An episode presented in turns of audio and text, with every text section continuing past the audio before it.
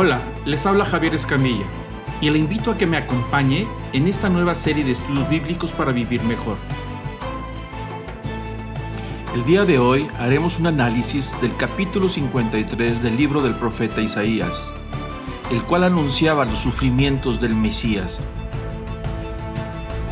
El día de hoy estudiaremos el versículo número 8 del capítulo 53 del profeta Isaías en este episodio estudiaremos los diferentes juicios por el cual pasó Jesús en aquella noche de Pascua. Continuamos con la segunda parte. Después llevan a Jesús de la casa de Anás, lo llevan a la casa de Caifás, el sumo sacerdote en funciones en ese momento. Ahí lo podemos ver en el mapa. Es una casa que está más cerca del templo por razones obvias, por su participación en el templo, estaba muy cerca del templo, fuera del templo, pero dentro de los mismos terrenos, pero fuera de, lo que es el, propiamente el santuario, ¿no? Pues ahí Mateo 26 nos registra ese momento. Ah, dice que los que lo prendieron lo llevaron al sumo sacerdote Caifás, a donde estaban reunidos los escribas y los ancianos. Mas Pedro le seguía de lejos hasta el patio del sumo sacerdote y entrando se sentó con los alguaciles para ver el fin. Notemos que ya está el sumo sacerdote con escribas y también está con ancianos y fariseos. Ya están ahí esperando, está reuniendo gente para poder legalizar esta situación ilegal, es decir, tener el acuerdo, el voto de todos para poder proceder en, exterminar a Jesús, desaparecerlo, ¿no? Dice la escritura, el versículo 59, que los principales sacerdotes y los ancianos y todo el concilio buscaban falso testimonio contra Jesús para entregarle a muerte. Y no le hallaron, aunque muchos testigos falsos se le presentaron, es decir, dieron mordidita por ahí para comprar falsos testigos, ¿no? Pero al fin vinieron dos testigos falsos que dijeron, esto dijo, puedo derribar el templo de Dios y en tres días reedificar. Y, y levantándose del sumo sacerdote le dijo, ¿no respondes nada? ¿Que testifican estos contra ti? Mas Jesús callaba. Entonces el sumo sacerdote le dijo, te conjuro por el Dios viviente que nos ah, diga si eres tú el Cristo, el Hijo de Dios. Jesús le dijo, tú lo has dicho, y además os digo que de ahora veréis al Hijo del Hombre sentado a la diestra del poder de Dios y viniendo en las nubes del cielo. Entonces sumo sacerdote rasgó sus vestiduras diciendo, ha blasfemado, ¿qué necesidad tenemos de testigos? He aquí, ahora mismo habéis oído su blasfemia. ¿Qué os parece? Y respondiendo ellos dijeron, es reo de muerte. Entonces le escupieron en el rostro y le dieron de puñetazos y otros lo abofeteaban diciendo, profetízanos, Cristo, ¿quién es el que te golpeó?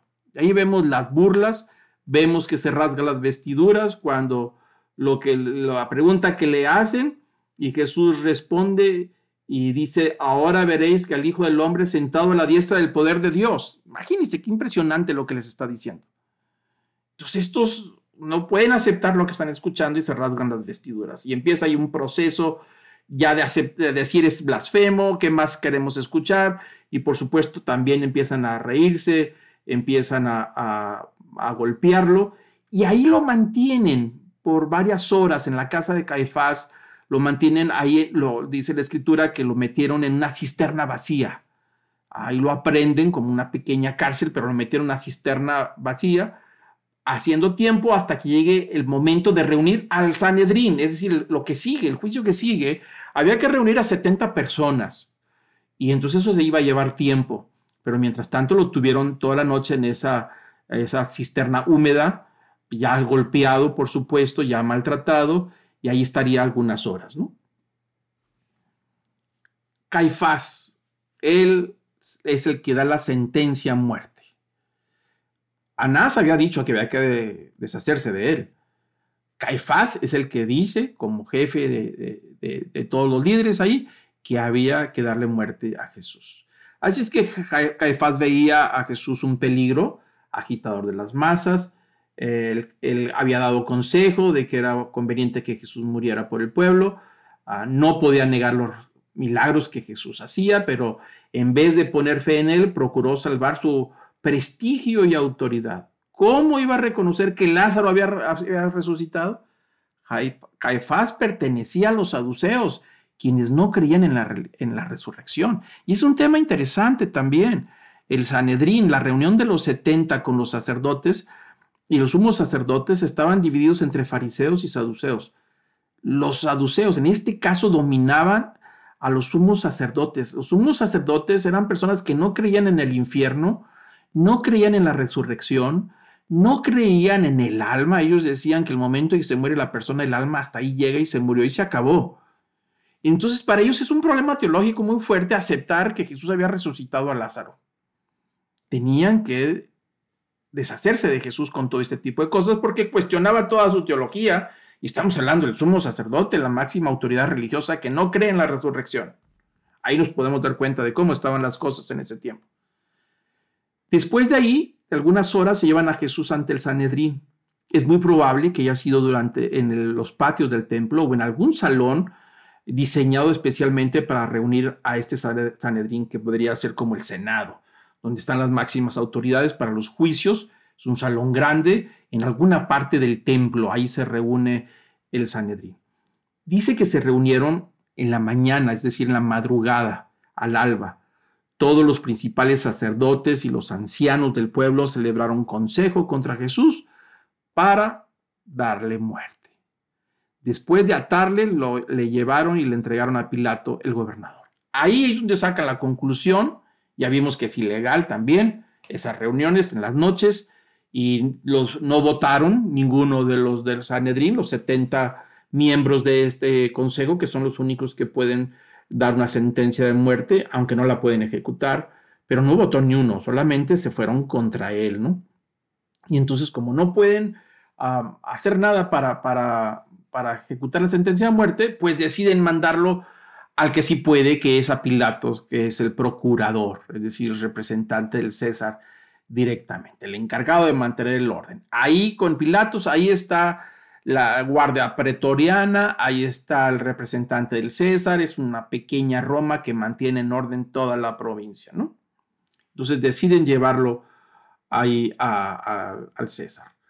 Pero ¿quién es el Sanedrín? Bueno, ya lo explicamos un poquito más acerca de estas 70 personas, que son diferente trasfondo, fariseos o saduceos, y entonces ellos quieren legalizar por supuesto, la muerte de Jesús. Aún con las diferencias que tenían de opiniones teológicas sobre la práctica de la ley o, creer en la resurrección o en el alma, al final de cuentas ellos estaban todos de acuerdo y estaban unidos en esa ocasión para darle muerte a Jesús, que ese fue el tercer juicio en esa, en esa temprano en la mañana, quizá a las seis de la mañana, cinco de la mañana. Después de ahí lo mandan a, Pilatos. Ahí vemos la gráfica donde están los cuatro rectángulos ahí es donde se hospedaba Pilato cuando estaba ahí en, Jerusalén. Y claro, son entre líneas rectas, vamos a pensar que fueron por las callejuelas. Ahí, y ahí tiene este encuentro ahora. Dice Lucas 23, versículo 1, que levantándose entonces toda la muchedumbre de ellos, es decir, los 70 más sacerdotes, más levitas, más escribas, más ancianos, ahí toda la multitud que se había reunido a las 5 de la mañana, llevaron a Jesús a Pilato y comenzaron a acusarle diciendo, a este hemos hallado que pervierte a la nación y que prohíbe dar tributo al César. Totalmente mentira, ¿eh? Diciendo que él mismo es el Cristo, un rey. Entonces Pilato le preguntó diciendo, ¿eres tú el rey de los judíos? Y respondió él y dijo, tú lo dices. Y Pilato dijo a los principales sacerdotes y a la gente, ningún delito hallo en este hombre pero ellos porfiaban ah, diciendo, alborota al pueblo, enseñando por toda Judea, comenzando desde Galilea hasta aquí. Ahí estos gentes quiere convertir el tema religioso ahora en un tema de sedición, de rebeldía contra Roma. Por eso empiezan a inventar este tipo de cosas, ¿no?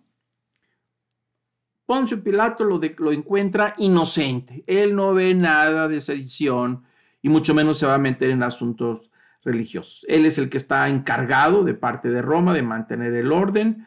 Ah, así es que los evangelios lo ponen eh, como el responsable, el que ejecutó eh, del suplicio y crucifixión de Jesús de Nazaret. Algunos lo tienen hasta como un santo, se lo comentaba la sesión pasada. La iglesia etíope lo tiene como un santo porque no encuentra en las escrituras que quisiera él matar a Jesús, sino que parece como que lo trató de defenderlo, pero no lo pudo lograr. ¿no? Entonces él decide mandárselo a Herodes, y ahí vemos la gráfica, al palacio de Herodes. Dice Lucas 23, versículo 6, que entonces Pilato, oyendo decir Galilea, escuchó la palabra Galilea, preguntó si el hombre era Galileo, y al saber que era de la jurisdicción de Herodes, le remitió a Herodes, que en aquellos días también estaba en Jerusalén. Herodes, viendo a Jesús, se le alegró mucho porque hacía tiempo que deseaba verle porque había oído muchas cosas acerca de él y esperaba verle hacer alguna señal. Y le hacía muchas preguntas, pero, pero él nada le respondió. Y estaban los principales sacerdotes y los escribas acusándole con gran vehemencia. Entonces Herodes, con sus soldados, le menospreció y escarneció, vistiéndole de una ropa espléndida, y volvió a enviarle a Pilatos. Entonces ahí está el tema ahora con Herodes, porque Pilato dice, esto es un asunto de Galilea, ¿no? Porque Herodes es un tetrarca después de la muerte de Herodes el Grande, aquel que gobernaba, reinaba en los tiempos cuando Jesús nació. Al morir reparte eh, el reino en tetrarquías, varios de sus hijos.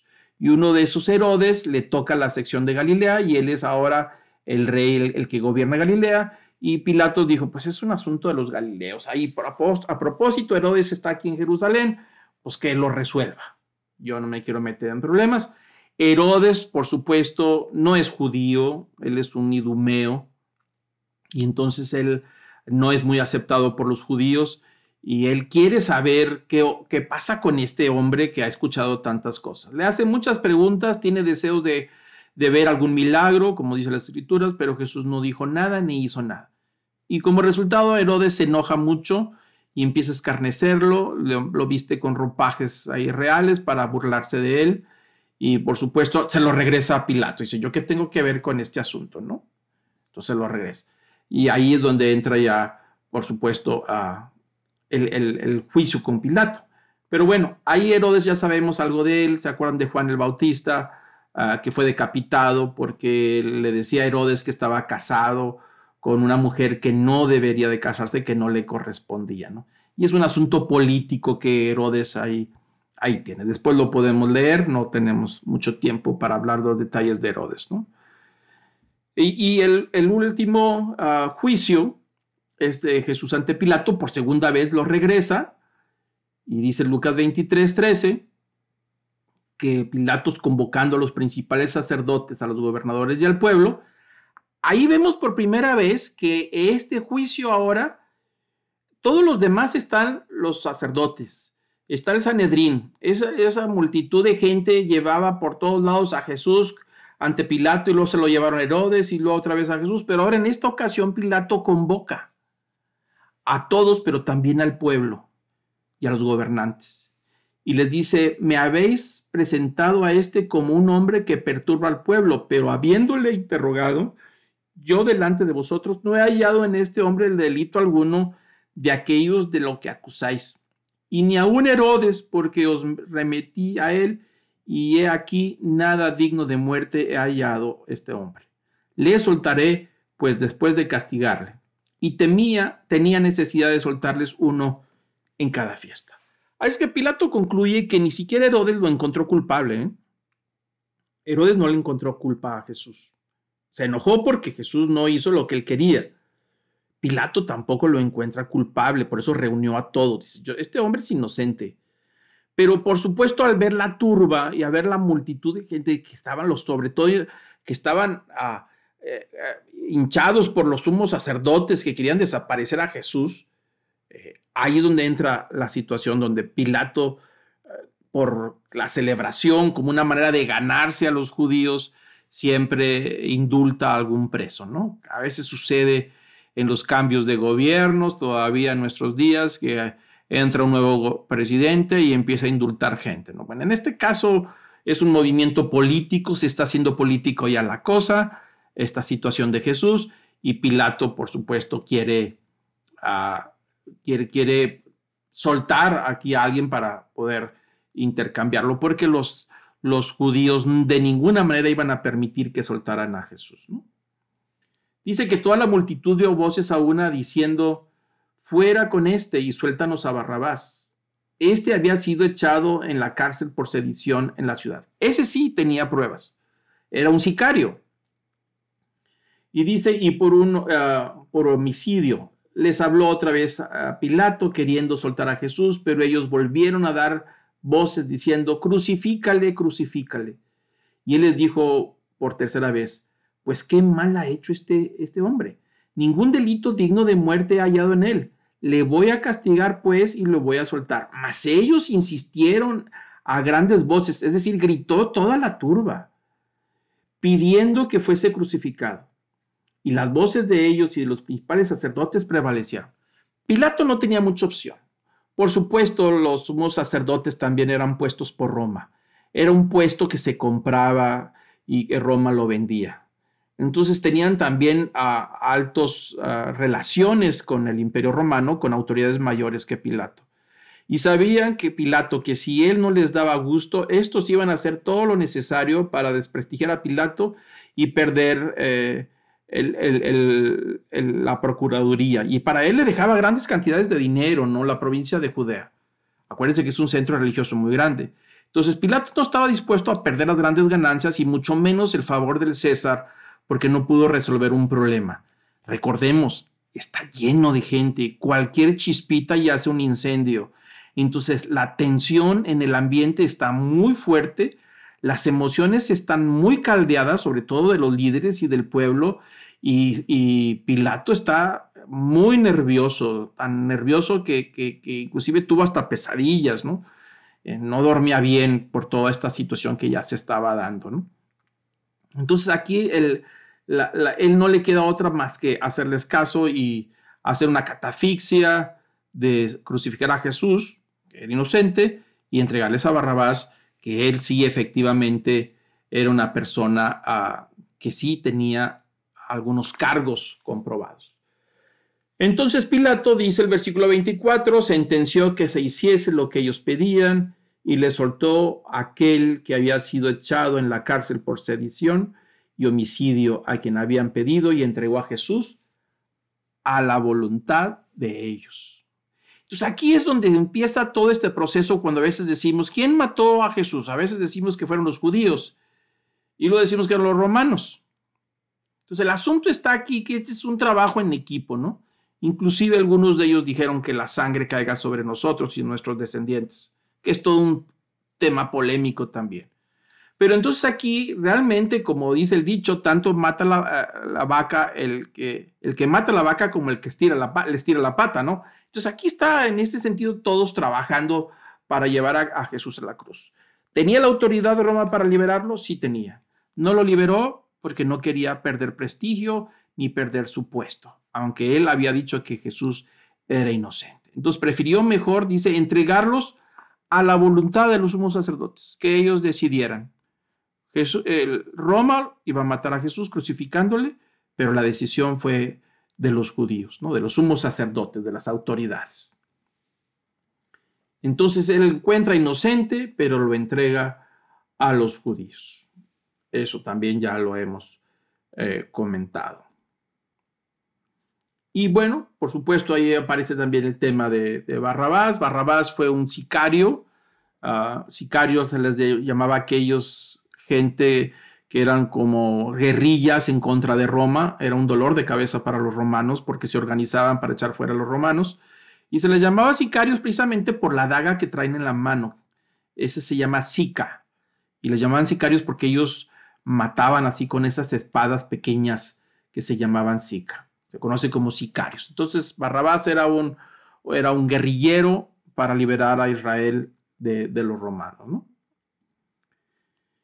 Y bueno, ahí después, dice Lucas, que después de azotarle, ah, lo crucificaron.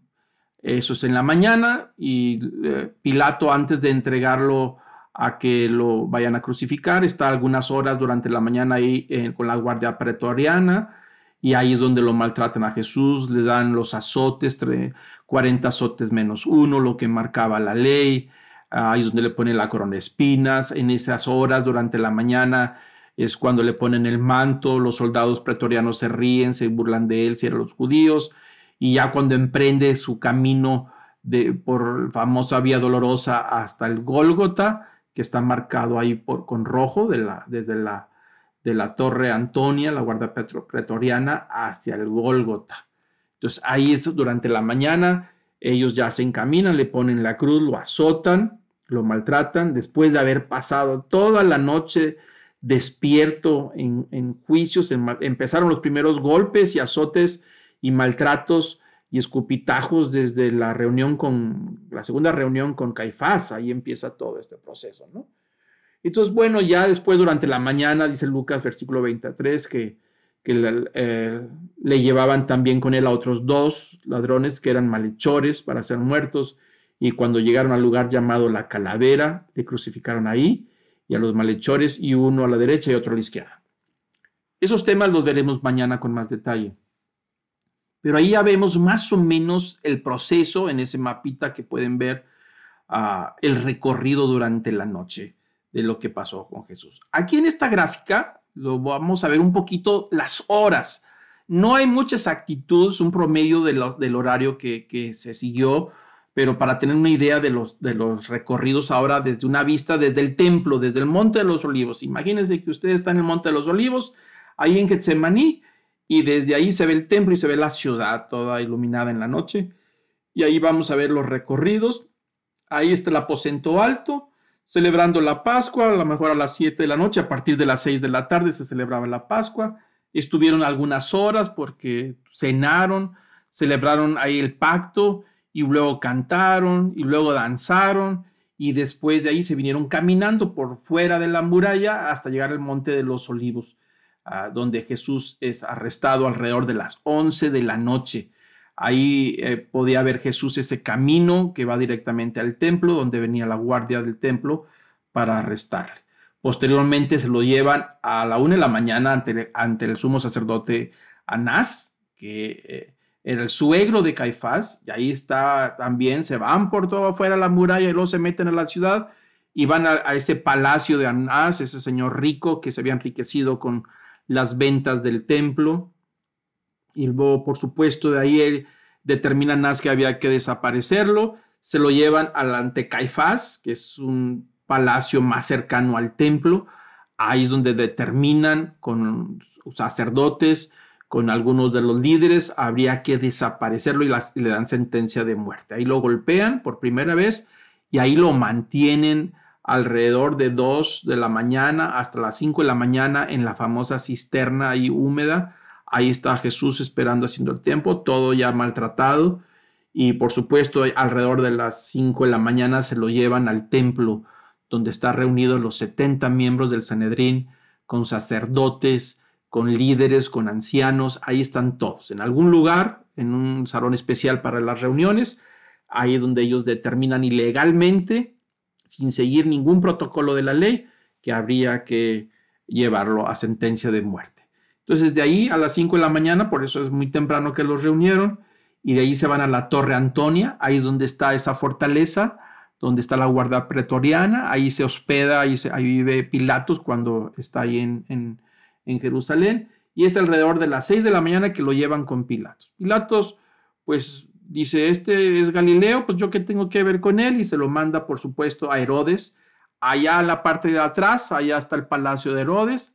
Alrededor de las seis de la mañana lo levantan y Herodes pues no logra encontrar nada que merezca pena de muerte, lo encuentra inocente, pero se enoja con él porque no hace lo que él dice, no quiere hacer ningún milagro y le responde. Y ahí se burla Herodes de él y lo maltrata también. Y luego se lo regresan otra vez a Pilato, ahí la Torre Antonia, y ahí es donde él quiere liberarlo, pero los líderes sacerdotes judíos ahí en el patio, en la parte de adentro o tal vez afuera en el templo, ahí estaban, no sé desde la torre, no sé desde dónde se están comunicando, pero puede ser que estén en los atrios del templo y ahí donde les dice que eh, Pilatos que, no, que Jesús es inocente. Sin embargo, ellos insisten que mejor hagan un cambio y que les den a Barrabás porque no lo quieren vivo a Jesús.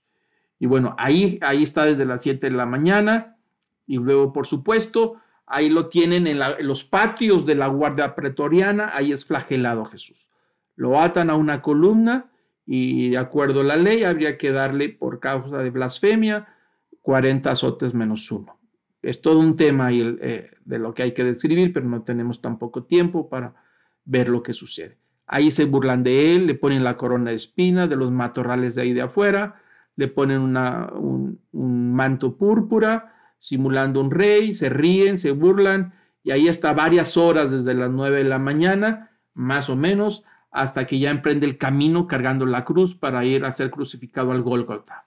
Y el Gólgota está allá atrás, afuera de la ciudad, porque la ley no permitía que nadie muriera en Jerusalén. Jerusalén es la ciudad santa y es más santa que toda la tierra prometida. Entonces ahí no se permite que nadie se muera.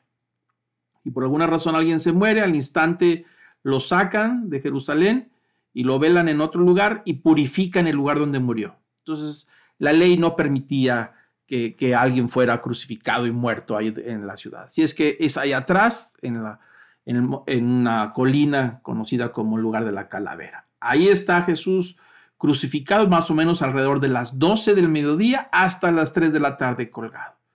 Ese tema lo hablaremos, por supuesto, mañana estudiaremos un poquito de eso. ¿Quién tuvo en cuenta, dice Isaías regresando para terminar, Isaías 53, versículo 8?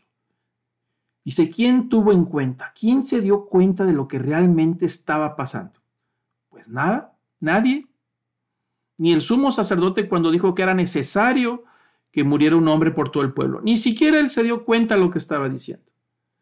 Nadie sabía que tenía que pasar por, por eso y tenía que ser llevado y morir en la cruz.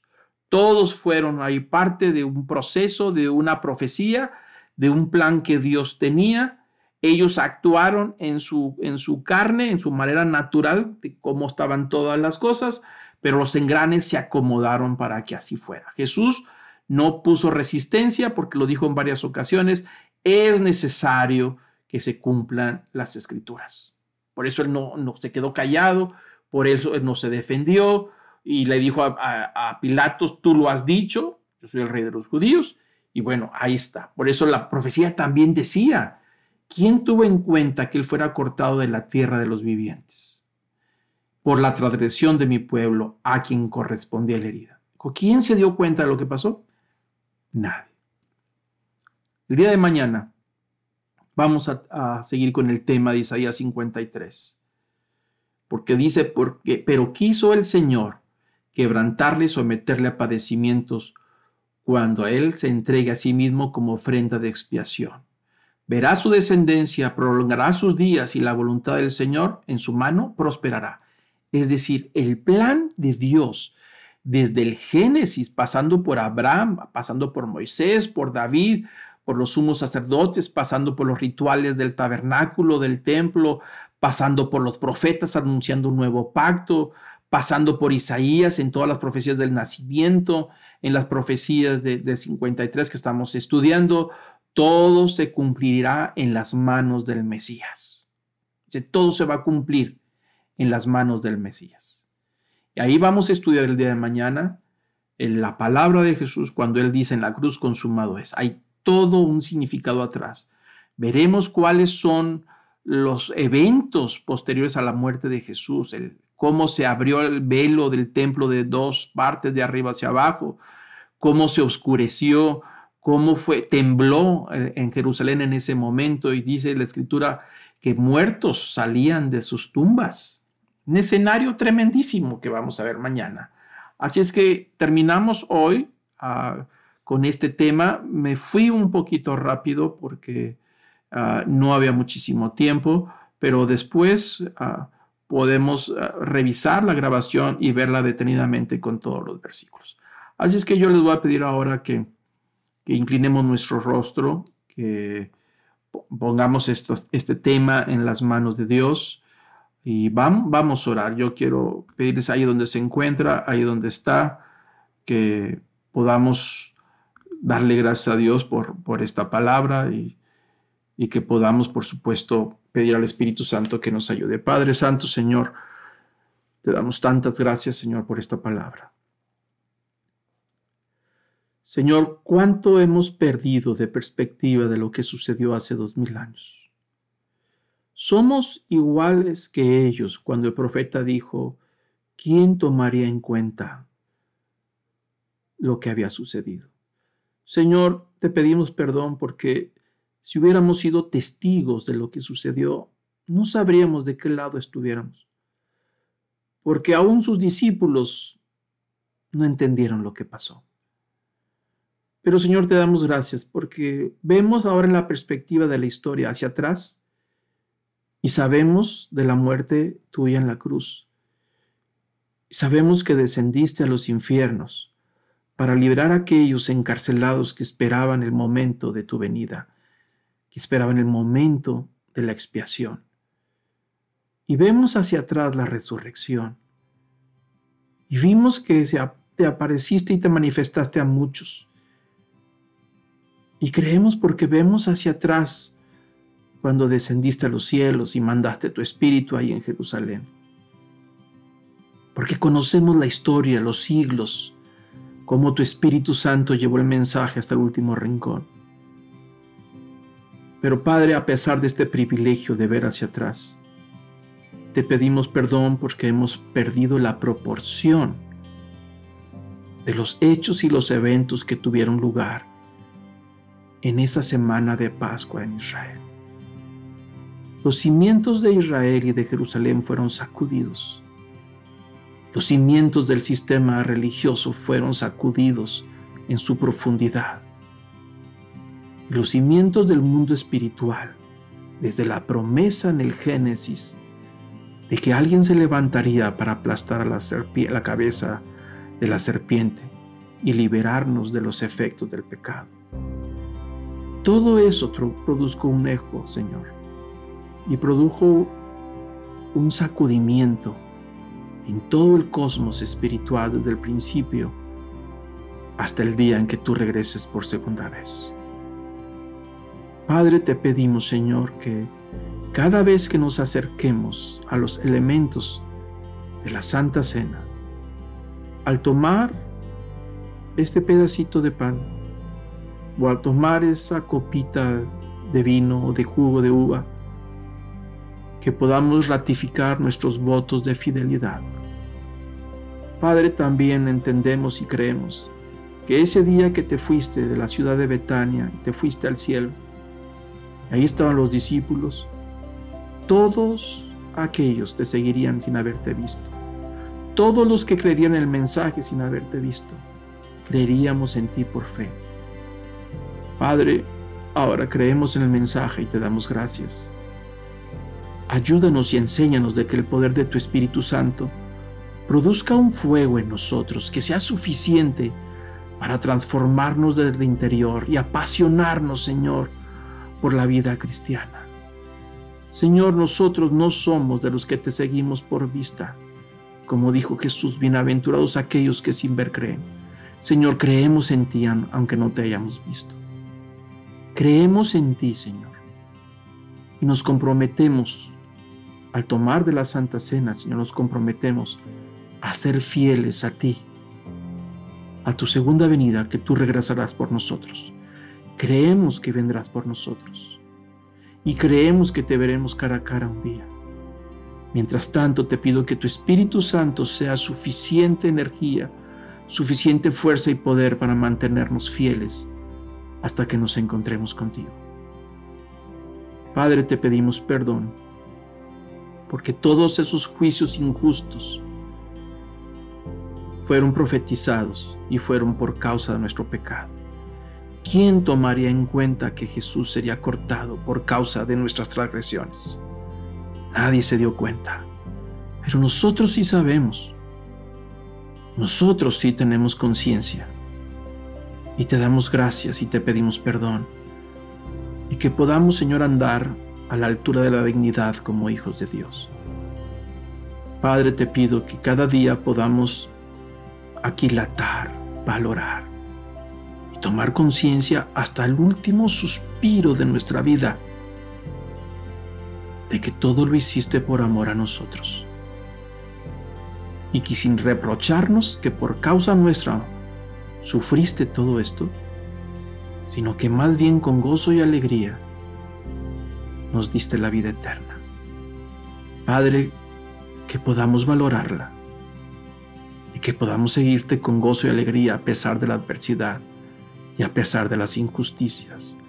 Enciende de nuevo, Señor, ese gozo del primer amor y que podamos con entusiasmo seguir predicando tu palabra y que tu Espíritu Santo siga encendiendo el fuego dentro de nosotros y dentro de muchos que viven todavía en obscuridad, para poder iluminar el camino para cuando tú regreses, por segunda vez como el león de la tribu de Judá, con todo poder, dominio y majestad, reclamar el trono que te pertenece. A ti nos inclinamos y ante ti, Señor, te damos todo el honor, el poder, la gloria y la majestad por los siglos de los siglos. Amém.